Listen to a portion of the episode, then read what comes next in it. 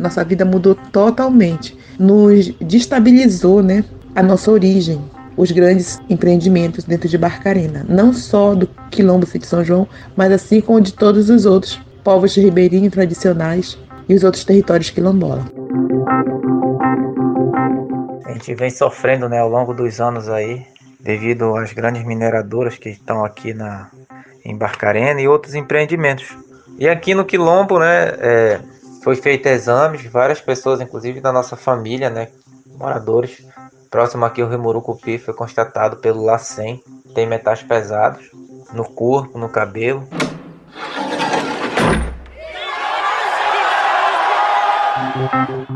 Começa agora o episódio especial Ocupação da Amazônia pelo Mercado, Barcarena e os impactos socioambientais da mineração. Uma parceria do Guilhotina, o podcast do Le Monde Diplomatique Brasil, com a organização Terra de Direitos. Eu sou Bianca Pio e estou aqui com Luiz Brasilino. Oi, gente, tudo bem? Neste episódio, vamos falar sobre os impactos socioambientais da atuação de duas grandes empresas de mineração, a Hidroalu Norte e a Imeres Capim, em Barcarena, no nordeste do Pará. A mineradora que provocou o vazamento de material tóxico em águas de uma cidade do Pará admitiu que tinha um duto irregular.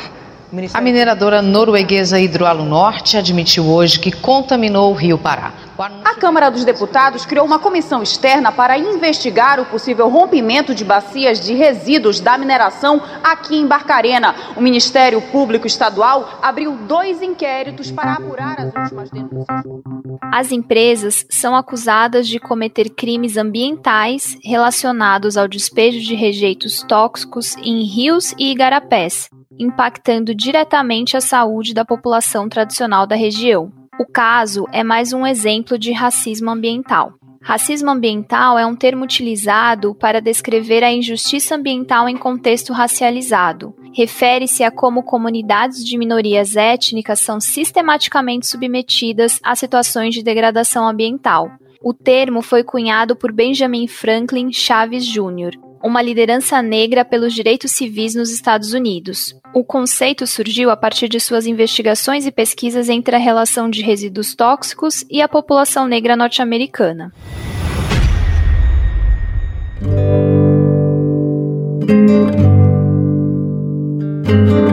Barcarena é o quarto município mais populoso da região metropolitana de Belém, com 127 mil habitantes. O PIB da cidade é de cerca de 5 bilhões de reais e mais da metade desse valor vem da indústria. O índice de desenvolvimento humano é de 0,662, abaixo do IDH do estado do Pará, que é de 0,755. A cidade, localizada no bioma amazônico, tem cinco comunidades quilombolas: Sítio Conceição, Sítio São João, São Sebastião do Burajuba, Gibrié de São Lourenço e Sítio Cupuaçu, que aguardam a emissão dos títulos de suas terras. Todas as comunidades são certificadas pela Fundação Cultural Palmares, que é o primeiro passo no longo caminho de regularização das terras quilombolas. Vamos começar ouvindo o relato do Arivaldo Moraes Brandão, do quilombo São Sebastião do Burajuba, onde vivem cerca de 500 famílias. A comunidade é uma das impactadas pelos empreendimentos minerários de Barcarena. Vamos ouvi-lo. Bom, aqui no Quilombo Burajuba, a gente vem sofrendo né, ao longo dos anos aí. Matou muito bicho, matou peixe aqui na nossa, nossa área. Sofremos outro impacto ambiental muito grande. Desde então, não chegamos em lugar nenhum. Que eu, o principal afetado aqui, não só no nosso quilombo, como os outros demais também, que o rio Murucupi corta, só fica a questão da água, que nós não temos uma água de qualidade, que a água oferecida pela empresa Água de São Francisco, ela supre o básico, mas não é uma água de boa qualidade para você beber e cozinhar com ela. Então, hoje em dia a gente vem sofrendo, né? Ainda muito dentro do quilombo, nossos ramais todo deteriorado porque o fluxo de carro é muito grande, tem os caminhão pipa que são bastante pesados, é, destrói todo o ramal, barulho, é, é 24 horas aqui praticamente os carros abastecendo. Foi feito exames, várias pessoas, inclusive da nossa família, né, moradores, próximo aqui ao Rio Murucupi, foi constatado pelo LACEN que tem metais pesados no corpo, no cabelo. E a única explicação é da água, né? Que até então, antes de acontecer tudo isso, a gente usava água de, de poço de boca aberta.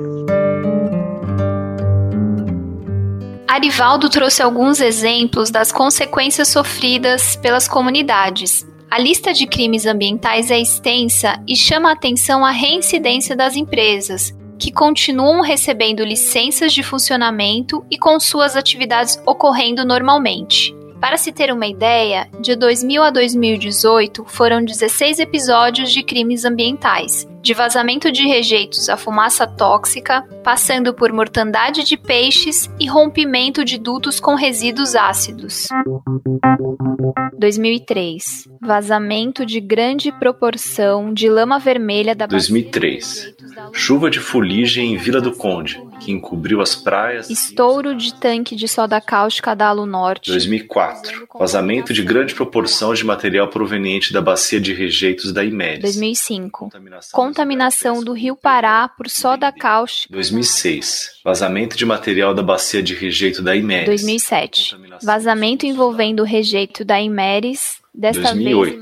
Vazamento de caulim no Rio das Cobras e nos Igarapés. 2009.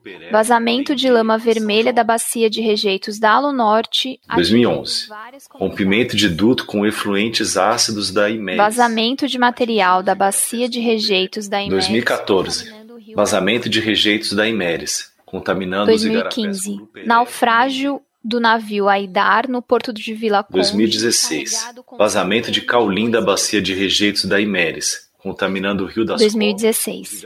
Contaminação de praias do Rio Pará e do Igarapé 2018. Vazamento de rejeitos da Hidroalo Norte, seguido da descoberta de tubulação clandestina, desvio de drenagem e canal antigo que despejava efluentes. Para entender um pouco mais sobre o contexto da região, conversamos com a antropóloga Rosa Acevedo, professora e pesquisadora do Núcleo de Altos Estudos Amazônicos da Universidade Federal do Pará. Barcarena, eh, na década de 70, vai ser alvo de uma política eh, de desenvolvimento, dita de desenvolvimento. Ela entra nos eh, planos, nas ações do programa Grande Carajás e do programa de integração nacional que define a montagem nessa, nessa pequena cidade, uma cidade muito antiga do, do Pará, de eh, montar um complexo mineiro metalúrgico. Né? E para isso, elaboração e montagem desse complexo mineiro metalúrgico, eles vão eh, necessitar da energia, essa energia é a energia da usina hidrelétrica de Tucuruí, é, de um porto, que é o porto do, da Vila do Conde, e as instalações desse que vai ser a, o, o, complexo mineiro metalúrgico, que não se resume, não se reduz a Nors Hidro, é, não se reduz a, a exploração do alumínio, ah, da produção de alumínio. Ele tem outros elementos, porque essa, por sua localização, é, vai ser importante para o estabelecimento de outros projetos, como o da Imeris, é, Capim Cauli, que vai é, instalar aí sua planta de beneficiamento, sua, sua fábrica de beneficiamento. É, esta região de Barcarena, ela é uma região de uma ocupação tradicional. Eh, nós temos aqui, isso foi parte do levantamento realizado para esses estudos, ir ao, ao procura de elementos históricos da ocupação dessa região.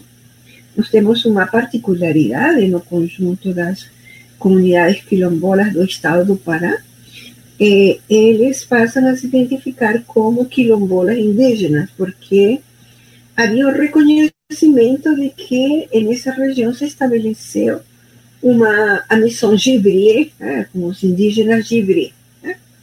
É, a partir da, deste convite feito pelo procurador, nós realizamos um trabalho é, em termos destes grupos, qual era a história desses grupos e como eles tinham sido afetados.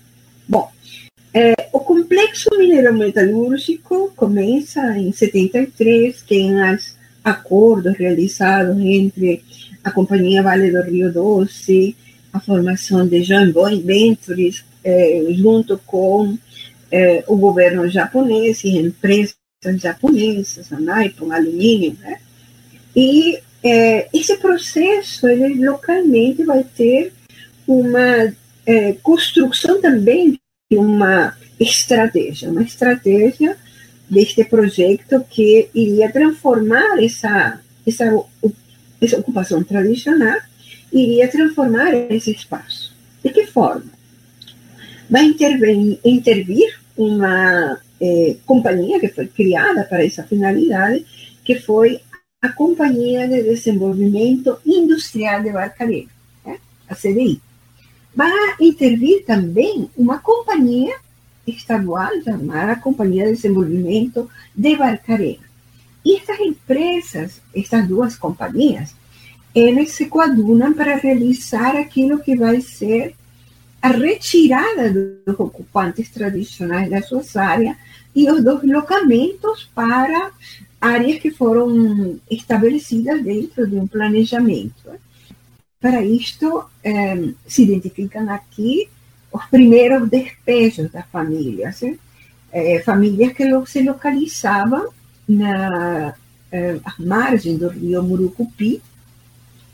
Esse rio Murucupi, na, nas observações de campo, através da documentação, acompanhamos um conjunto de unidades familiares que se dedicavam à produção, eh, tinham um comércio bastante intenso com Belém, onde traziam a sua produção, eram eh, sítios que na qual a terra, essa questão fundamental era essa ocupação da terra nesses modos tradicionais. A produção de mandioca, mas também a produção de eh, outros gêneros.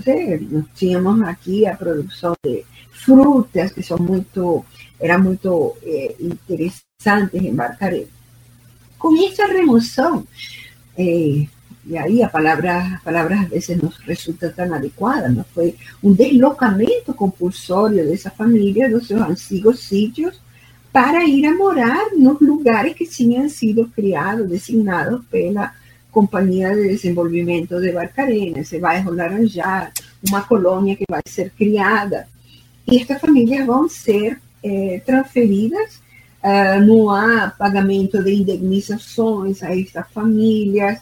Estes projetos industriais, eles se instalam com o mínimo de segurança em relação a, aos recursos naturais, aos recursos hídricos, e muito menos atenção em relação aos, aos povos e comunidades tradicionais de Barcarena. Né?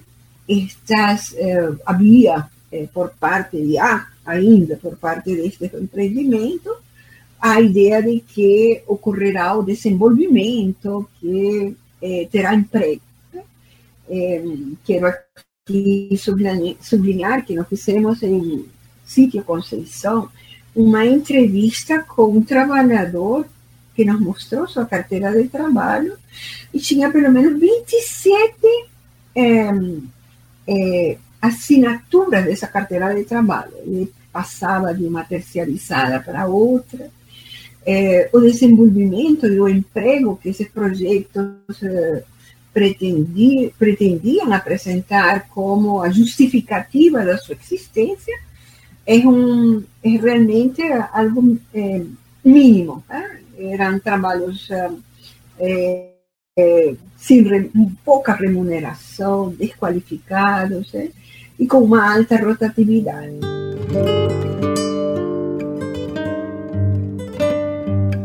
Como a professora Rosa explicou, em Barcarena se instalou o complexo industrial da Alunorte, fruto de um acordo entre os governos brasileiro e japonês. O empreendimento é dedicado ao beneficiamento da bauxita, principal mineral para a produção de alumínio. Ainda na década de 1980, Barcarena também recebeu a instalação da produtora de alumínio primário, a Albras. Em 2011, a Norsk Hydro, empresa multinacional norueguesa, comprou a Alunorte e a Albras e atualmente constitui a maior refinaria de alumínio do mundo fora da China. Para se ter uma ideia, a Hydro registrou o lucro de 680 milhões de dólares só no primeiro trimestre de 2022, quatro vezes o valor de 2021 no mesmo período, segundo divulgação da revista Alumínio.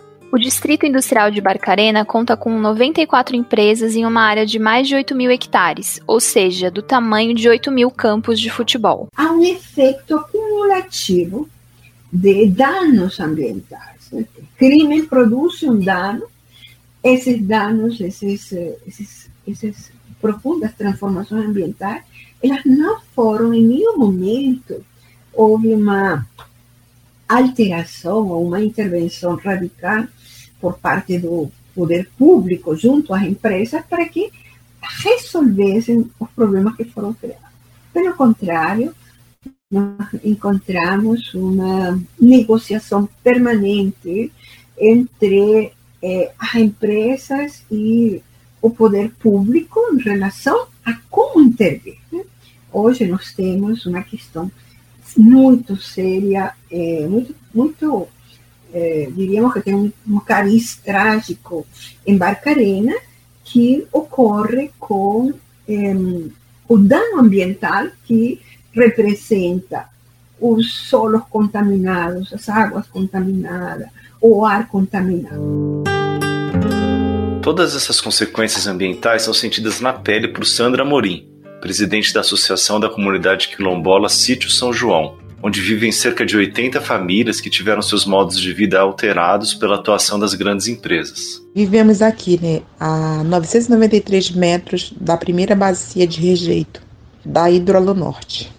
Com relação é, à atualidade de hoje para o nosso passado, dos anos 70 para lá para trás, nós vivíamos de caça, pesca, uma vida de trocas, que fruta se levava para Belém para trocar por alimentação. Nós tínhamos uma boa vida, uma vida que ficou para a gente hoje só em sonhos, mas nós vivíamos muito bem, porque nós trabalhávamos na terra, tirávamos a nossa comida da terra, né? Juntávamos nossas frutas no período de delas caírem, né? Poaçu, bacuri, manga, o açaí na época. Não dizendo que hoje isso não exista, né? Mas antes dos grandes empreendimentos, nós tínhamos isso em abundância. Apesar de lidar com todas essas consequências, as comunidades não encontram apoio no poder público para coibir que novos crimes ambientais ocorram. As medidas de compensação propostas pelas empresas são insuficientes e não reparam os danos socioambientais causados nos territórios. Vamos conversar agora com Selma Correia, assessora jurídica da Terra de Direitos. Ela acompanha as comunidades quilombolas de Barcarena em processos de conflitos socioterritoriais e regularização fundiária. Selma, bem-vinda ao nosso episódio especial. Muito obrigada, é uma honra poder participar desse episódio. Maravilha. E, Selma, a gente gostaria de começar perguntando sobre quais são os principais impactos das atividades de mineração em Barcarena para as comunidades quilombolas. Bem, os impactos das comunidades quilombolas de Barcarena, que fica no estado do Pará, são inúmeros. Desde as mudanças de características próprias dos territórios quilombolas daquela região, ou seja, a atividade mineral que se instalou lá impulsiona a expansão da urbanização, de modo que essa expansão ela acaba se sobrepondo ao território tradicionalmente ocupado, ou seja, as comunidades elas ficam é, no limite, então tem essa sobreposição, como é o caso do Quilombo Sítio Conceição, Quilombo de São Lourenço e tantos outros que ficaram praticamente dentro de uma área que foi forçadamente urbanizada, né? é importante destacar isso em decorrência da atividade de mineração. Então, nós temos as mineradoras que chegam e tentam se apropriar do território quilombola. Além disso, podemos citar também os impactos socioambientais, que são muitos, que acompanham a atividade de mineração. Somando-se também, nós temos os repetidos casos de crimes ambientais que ocorre na região de Barcarena já de longas datas e que atinge diretamente as comunidades quilombolas. Selma, eu queria começar por aí mesmo, que você falou pelos repetidos é, casos de crimes ambientais, né? Esse caso de Barcarena, ele chama muita atenção pela reincidência né, do, dos episódios. Você pode contextualizar um pouco é, para quem está nos ouvindo aí sobre esses crimes e, essas, e as contaminações? É, inicialmente é importante destacar que Barcarena ela está localizada no estado do Pará e lá está a Hidroalunorte, que é a maior produtora de alumina do mundo fora da China, e a Imeris, que são duas grandes empresas de mineração. Então nós temos um contexto de grandes empresas instaladas dentro de Barcarena. É, o que aconteceu? A partir da instalação dessas mineradoras e de outras, o município de Barcarena tem sofrido repetidos crimes e contaminações. Desde vazamento, né, nós temos aproximadamente 2 milhões de litros de óleos no Rio Pará, ocorridos então nos anos 2000, até a mais recente explosão de produtos químicos, que aconteceu na plataforma de beneficiamento da mineradora Imeres. Um caso recente, de dezembro do ano passado, de 2001, portanto, e então o histórico desses crimes naquela região são muito graves. Nós destacamos aqui o vazamento de rejeitos da Lunorte, que aconteceu em 2003, que resultou na contaminação do rio Morucupi. No mesmo ano, nós tivemos também a chuva de fuligem, que encobriu o porto de Vila de Conde, que é um dos maiores é, do estado, e o estouro do tanque de soda cáustica, tudo isso no mesmo ano, 2003. E seguidamente, em 2004, nós tivemos aí o vazamento de grande proporção de rejeitos da bacia da Imeres, ou seja, uma sequência de vazamentos, uma sequência é, de desastres, de crimes ambientais, contaminações. E nós temos também aí em 2018 um dos casos que ganhou grande repercussão, que foi o vazamento de rejeitos da Hidro ao norte.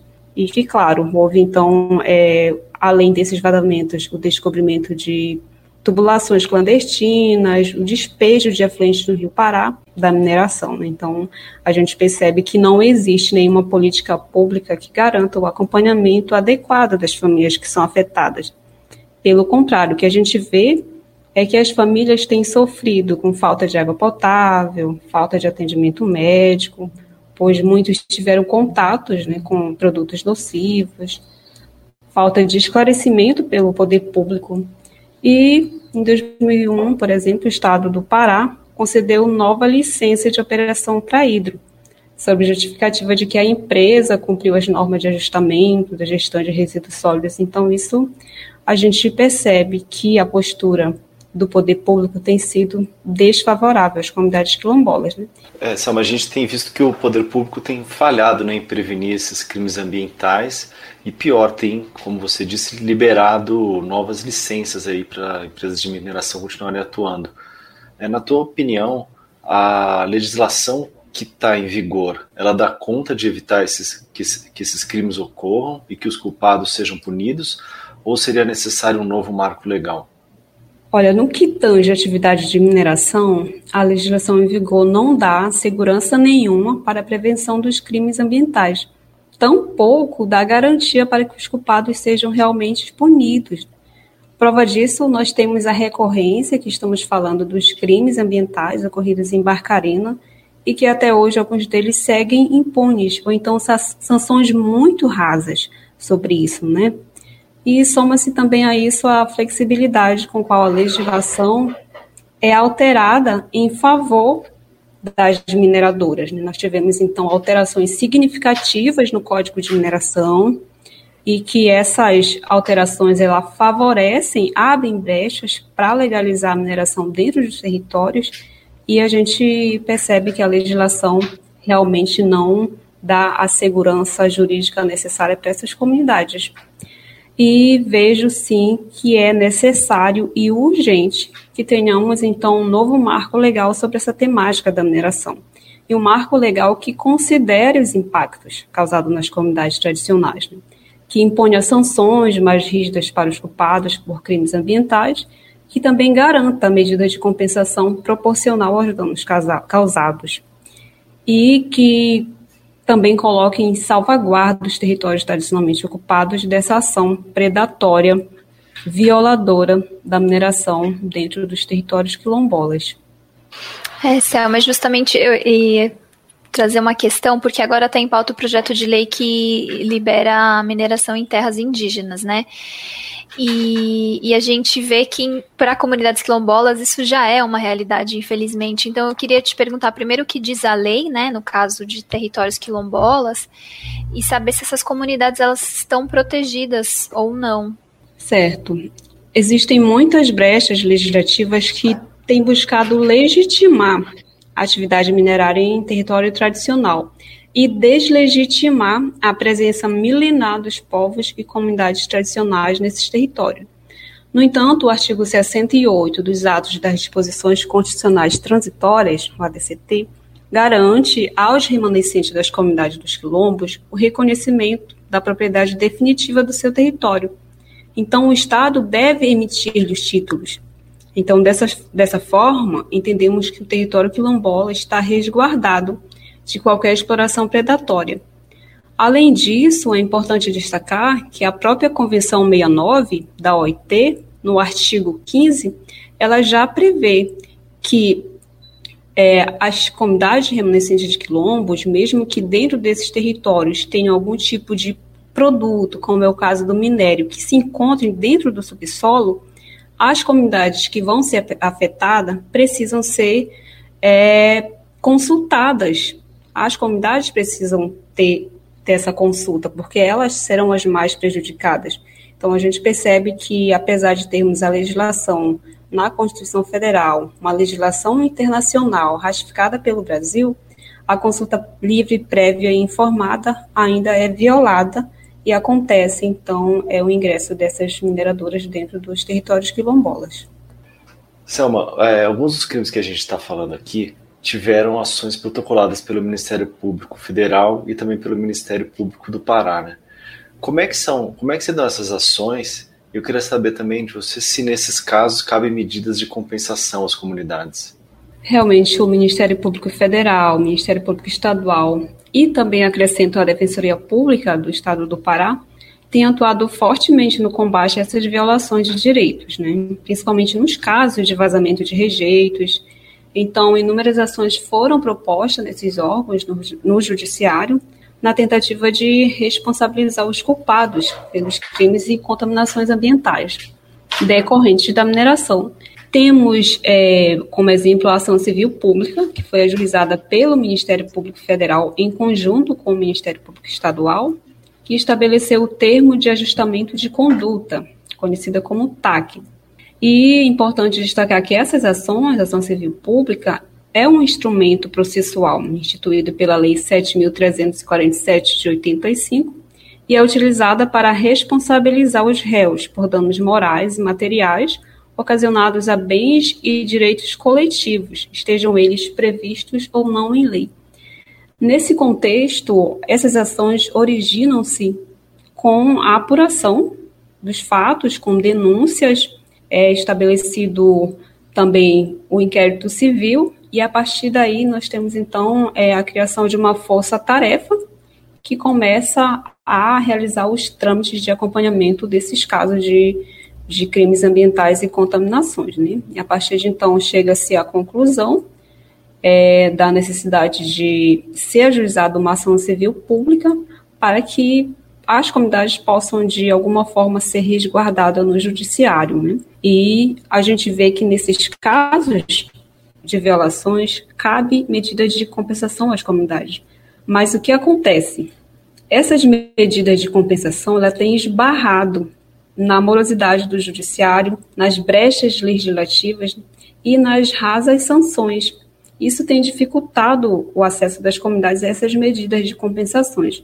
Ou seja, o crime acontece, busca-se culpados, nós temos aí vários fatores que é, acabam sendo um obstáculo para essas comunidades acessarem as medidas de compensação. As comunidades que já tiveram seus territórios é, totalmente modificados por essa atividade e esbarram ainda na morosidade do judiciário, um judiciário também que não tem dado abertura para que essas é, comunidades acessem o direito às medidas de compensação, mas é, a judicialização tem sido uma alternativa para assegurar que essas medidas possam, de alguma forma, ocorrer. Muito ainda precisa é, se avançar nesse sentido, mas é importante que essas ações possam ser ajuizadas, que de alguma forma consigamos construir um precedente que assegure de uma forma mais concreta as medidas de compensações pelas comunidades que são afetadas. Selma, a violação dos direitos socioterritoriais na Amazônia não é uma novidade, né, Selma? Eu queria que você conta, contasse para a gente um pouco como é que está a situação atualmente diante desse governo que temos agora, né? É, sobretudo para as comunidades quilombolas. As comunidades quilombolas estão passando pelo pior contexto político fudiário dos últimos anos, né? O acerramento de conflitos dentro dos territórios causados por invasores de terra, sobretudo do agronegócio, da usurpação do território pela exploração mineral. Temos a criminalização de lideranças e movimentos sociais que estão fazendo o enfrentamento dessas violações, né? a precariedade dos órgãos fundiários e, consequentemente, a paralisação dos processos de titulação de territórios quilombolas, ou seja, o governo federal tem adotado uma política de desmonte na proteção do território quilombola, dando abertura para as grandes empresas adentrarem nos territórios, é, se instalarem, promoverem uma série de impactos dentro dessas comunidades, sem considerar a presença de um povo milenar que está ali. Além disso, cria obstáculo para a titulação das terras quilombolas, mas autoriza com facilidade a mineração e a exploração dentro dessas terras. Soma-se a isso também as violações decorrentes desses crimes ambientais que estão acontecendo dentro dos territórios quilombolas, principalmente na região de Barcarena, uma região que atrai é, muitas mineradoras, e a gente vê que a situação das comunidades quilombolas não tem sido é, as melhores, mas a luta das comunidades continua, é, o, as comunidades quilombolas resistem e não se renderão a essa guerra que oprime e viola seus direitos. Uma das organizações que apoiam essa resistência que Selma menciona é a Coordenação das Associações das Comunidades Remanescentes de Quilombos do Pará, a Malungo. A palavra Malungo, de origem africana, significa companheiro e expressa essa luta coletiva por direitos e reconhecimento social dos quilombolas nós conversamos com Aurélio Borges, coordenador administrativo da organização. Com relação às comunidades de Barcarena, Barcarena tem cinco comunidades quilombola. Das cinco comunidades quilombola em Barcarena, as cinco a gente tem contato direto, a gente trabalha com essas comunidades, conhecemos as lideranças, as lideranças participam de atividades, de eventos no qual nós promovemos. Temos processos dessas comunidades que tramitam é, na justiça, onde também a Malungo acompanha através de assessoria jurídica, tanto é, da própria organização Malungo, quanto de outra entidade parceira, que é a Terra de Direitos, que também tem um convênio com a Malungo, um termo de cooperação técnica, onde a gente também presta assessoria jurídica para essas comunidades quilombolas no estado do Pará.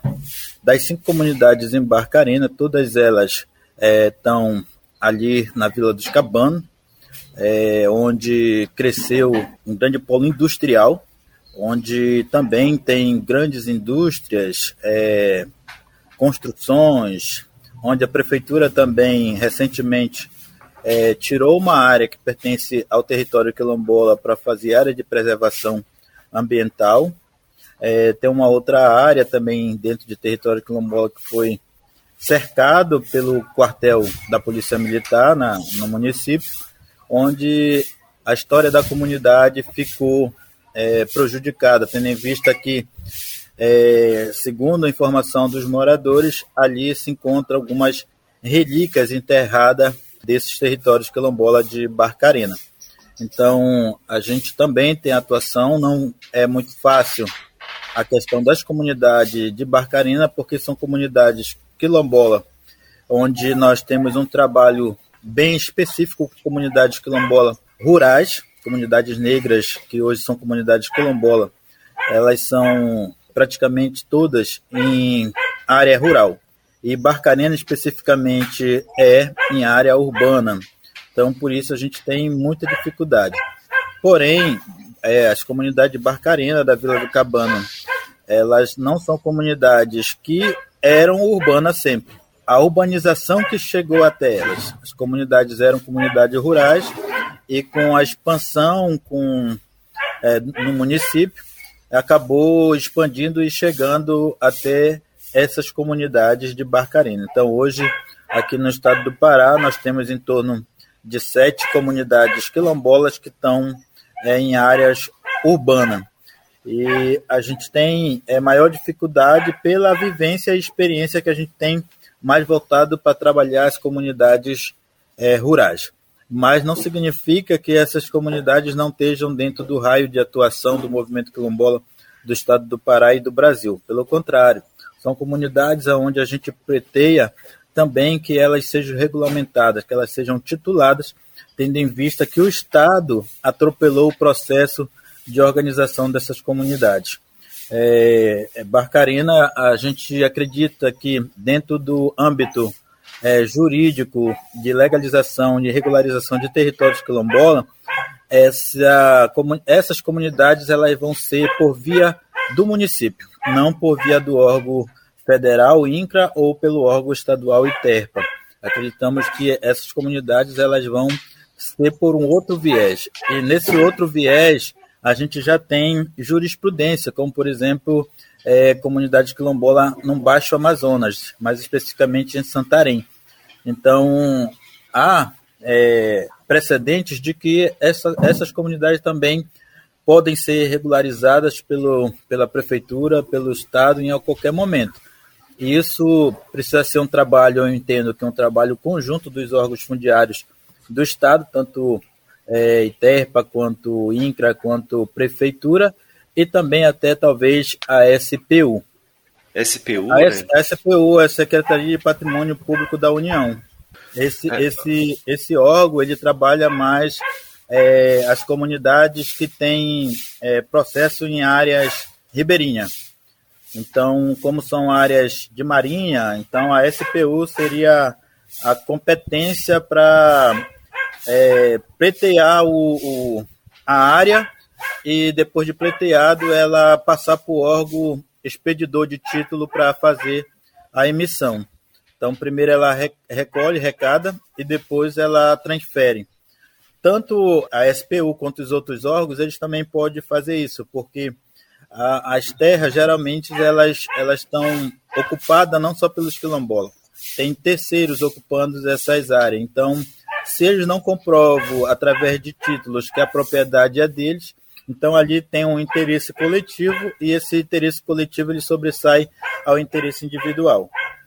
Aurélio, é, e como é, como é que tá? Você podia, você falou, você falou um pouco, mas como é que está a situação fundiária aí dessas comunidades de Barcarena em relação ao INCRA, o, o ITERPA, né, Instituto de Terras do Pará, Fundação Palmares? Perfeito. A Fundação Cultural Palmares ela não titula, né?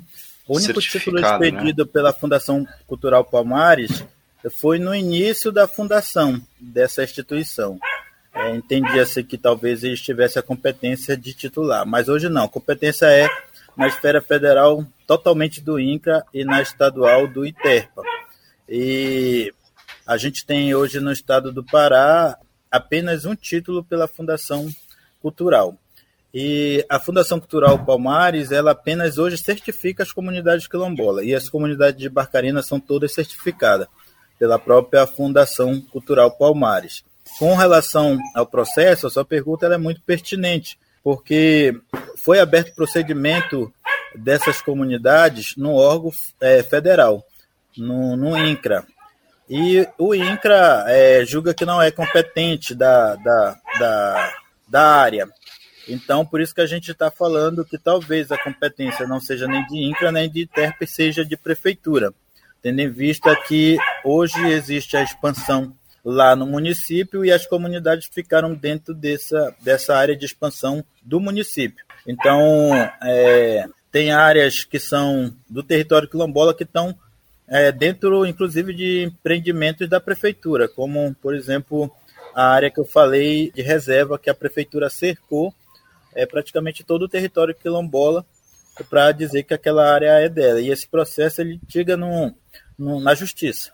A comunidade tem feito várias incisões, vários questionamentos, o próprio Ministério Público é, Federal, mas até então é, a prefeitura continua com um muro da área preservada que eles dizem que é da prefeitura quando a comunidade entende que é todo um território quilombola. Ora, eu queria te perguntar sobre a, a certificação, uhum. o que, que ela representa, assim, qual, qual que é a importância dela para as comunidades, de ter essa certificação da Fundação Palmares? Perfeito. Para nós, quilombola, os órgãos de Estado, eles não tutelam é, nós quilombola e nem as nossas organizações. Porém, para acessar a política pública do governo federal, tanto a questão fundiária quanto é, políticas sociais de vários âmbitos, inclusive habitacional, é, o Estado ele só aceita os procedimentos, os protocolos, através desse, dessa certificação. Então, para o Estado brasileiro, ele só reconhece as comunidades quilombolas depois que ela é certificada. Quanto que para nós, do movimento negro quilombola do Brasil e do Estado do Pará, para nós não. Basta a comunidade se autodefinir como comunidade quilombola, que para nós ela é uma comunidade quilombola, a gente já começa a trabalhar desde então com essas comunidades. Então, para nós, o, o, reconhecimento do Estado é, quanto comunidade quilombola não é tão importante quanto a primeira ata que as comunidades fazem de autoidentificação como quilombola. Para nós, esse é o principal é, fundamento da comunidade quando ela diz que se reconhece como quilombola. Para nós é mais irmãos quilombola que estão entrando na luta, é mais pessoas que se auto-reconhecem como pessoas negras, como pessoas é, de sua origem, de sua identidade, dessa trajetória histórica né, que foi deixada aí pelos nossos antepassados. Então, para nós, esse é, um, é o maior documento feito pelas comunidades, é quando eles se assumem, quando eles se assumem como tal não quando o Estado reconhece através de um papel. Perfeito, Aurélio. Agora que a gente, você explicou para a gente essa questão fundiária, eu queria te perguntar um pouco como é que essas comunidades de Barcarena têm sobrevivido, né? Porque você falou que a expansão urbana chegou na comunidade e tem pressionado, né, para além desse polo industrial da mineração. Mas como é que elas têm feito para geração de renda, para conseguir ter manutenção dos modos de vida? Você podia contar um pouco para a gente? Não sei se elas têm espaço né, nas áreas para plantar, conseguir plantar, enfim. Então, hoje ainda algumas comunidades conseguem manter ainda é, preservado a questão das suas práticas é, da agricultura familiar. Alguma dessas comunidades, algumas famílias ainda possuem terreno, né, mesmo pequeno, mas consegue ainda cultivar o seu retiro, a sua roça, é, sua produção. Mas na maioria delas também a maioria hoje trabalha nesses grandes polos industriais. Muitos são servidores dessas, dessas grandes empresas, dessas grandes multinacionais. Então, hoje, a, as comunidades de Barcarena é, têm muito também a influência da mão de obra, do capital, do, dos empresários locais. Poucas delas conseguem desenvolver a prática agrícola como é, foi deixado para eles. Tem comunidade que, na verdade, está no bairro mesmo, está cercada, por, por empreendimento, por condomínios, por moradias. Infelizmente, foi um processo também negado para essas comunidades de Barcarena a informação. Então, no início, quando é, as comunidades foram sediadas com essa proposta de que é, as empresas trariam muitos empregos, milhões de empregos e tal, é, muito deles, muitas dessas comunidades, muitas das lideranças até deixaram que pessoas fizessem casa dentro da área. E depois foram vendendo por outros e hoje tornou os bairros que existem hoje em Barcarena. Essas comunidades se tornaram, na verdade, refém. Hoje pouco tu identifica é, as famílias realmente quilombola dentro do território quilombola. Você vai identificar muitas famílias não quilombola dentro do território por essa é, negação de direito, por essa negação de informação, é, da sua história, da sua origem ali em Barcarena. Muito complicado. Hoje a luta é para reconhecimento mesmo das famílias, da, da comunidade, do território e do direito dessas comunidades, é, como prevê a Constituição de 88, como prevê a Convenção 69, como prevê o artigo 4887 de 2013. Então, tudo isso está é, tá previsto na legislação brasileira, porém, esses direitos são negados à população negra quilombola no Estado, infelizmente. Convenção 69 da, da OIT, né, Aurélio? Organização Internacional do Trabalho, isso. Como é que as, as comunidades têm lutado aí, trabalhado para resistir a esse processo? Então, as comunidades elas têm é, procurado, é, através da gente, claro, né, de assessorando eles através da própria Terra de Direito e das, da Malungo, é, acionado a própria Justiça, né? Então, o Ministério Público Federal ele tem, ele tem atuado é, fortemente junto às comunidades, lutando por direito dessas comunidades.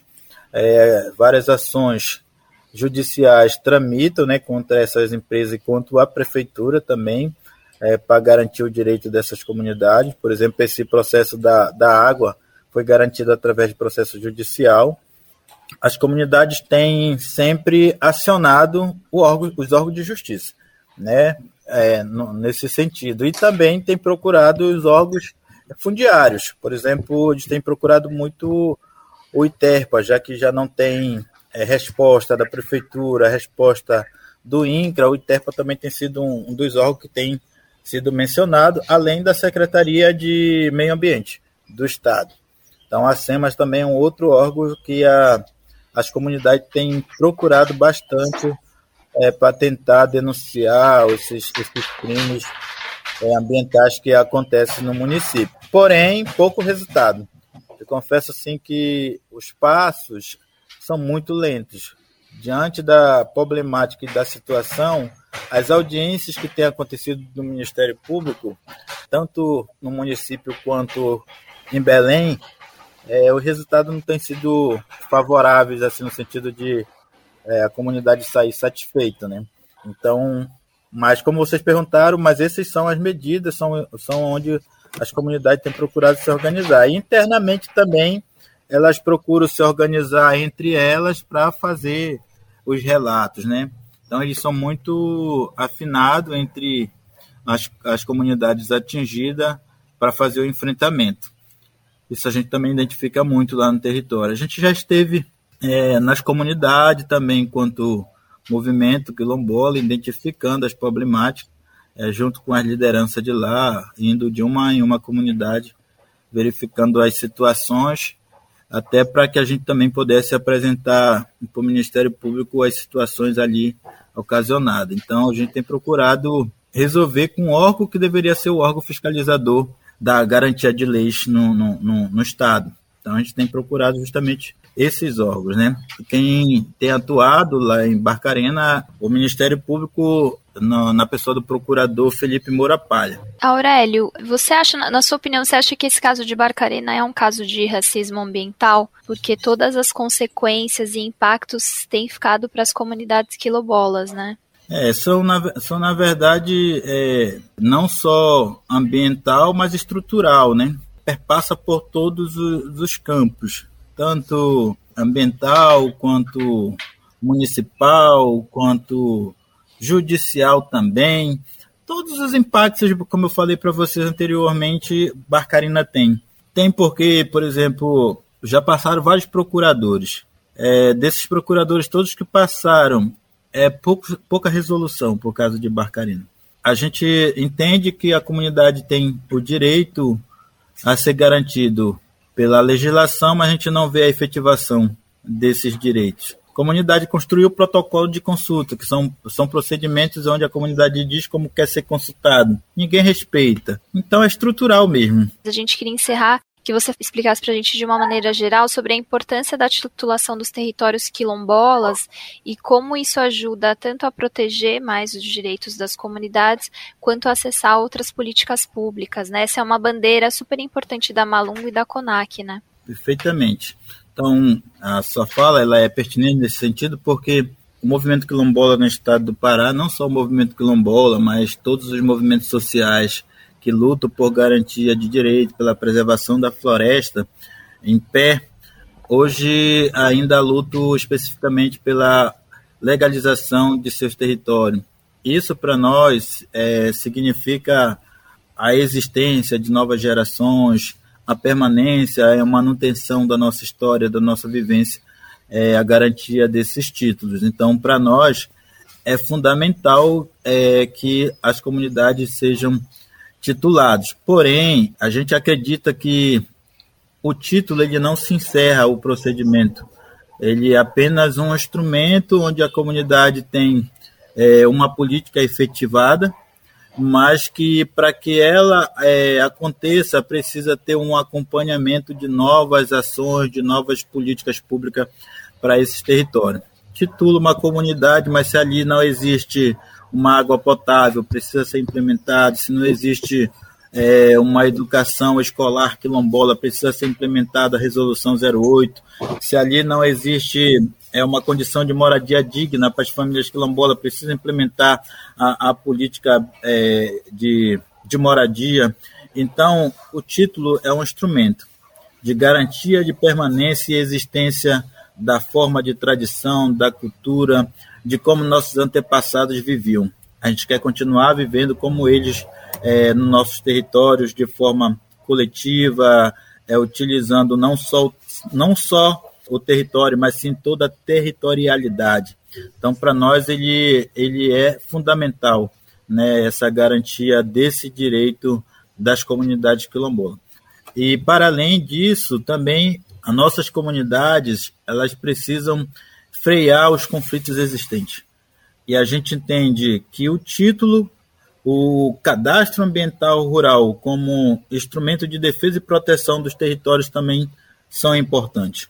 É, todas as formas que garantam a sobrevivência, a existência do nosso povo naquele território é importante. Então, por isso o título é importante, por isso o cadastro ambiental rural é importante, é, por isso, as outras políticas são importantes, porque senão também vai haver uma evasão é, dessas pessoas do território. Se não existe políticas públicas que asseguram a produção, a pessoa vai sair para ir trabalhar na cidade, para ir trabalhar na indústria. Então, é um conjunto de, de ações dentro desse processo de legalização de territórios quilombola que precisam acontecer é, dentro do plano de gestão ambiental é, no estado do Pará. E as comunidades elas precisam ter o plano de uso dos seus territórios, de como vai ser utilizado esses territórios através de ações e políticas afirmativas. Nesse contexto de inúmeras violações dos direitos das comunidades quilombolas, o governo federal segue priorizando a aprovação do projeto de lei 191 de 2020, que libera a mineração em terras indígenas. No entanto, atividades de mineração em territórios tradicionais já são uma realidade para as comunidades quilombolas em Barcarena. O presidente Jair Bolsonaro assinou ontem um projeto de lei para regulamentar a mineração e a geração de energia elétrica em terras indígenas.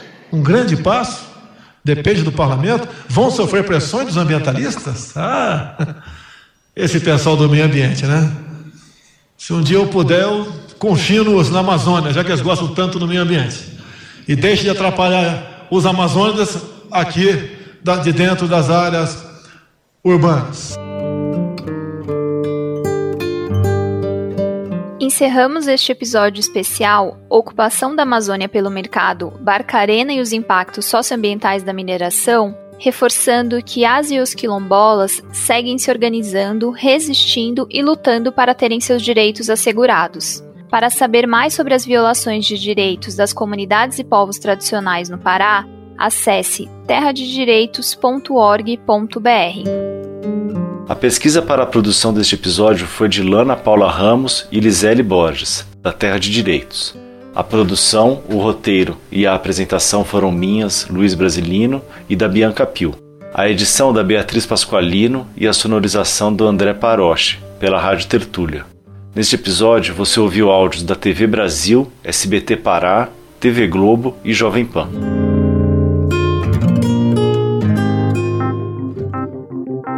Ocupação da Amazônia pelo mercado. Barcarena e os impactos socioambientais da mineração. Episódio especial do podcast Guilhotina do Le Monde Diplomatique Brasil, em parceria com a organização Terra de Direitos. Para saber mais, acesse terradedireitos.org.br e para informação de qualidade, acesse diplomatique.org.br.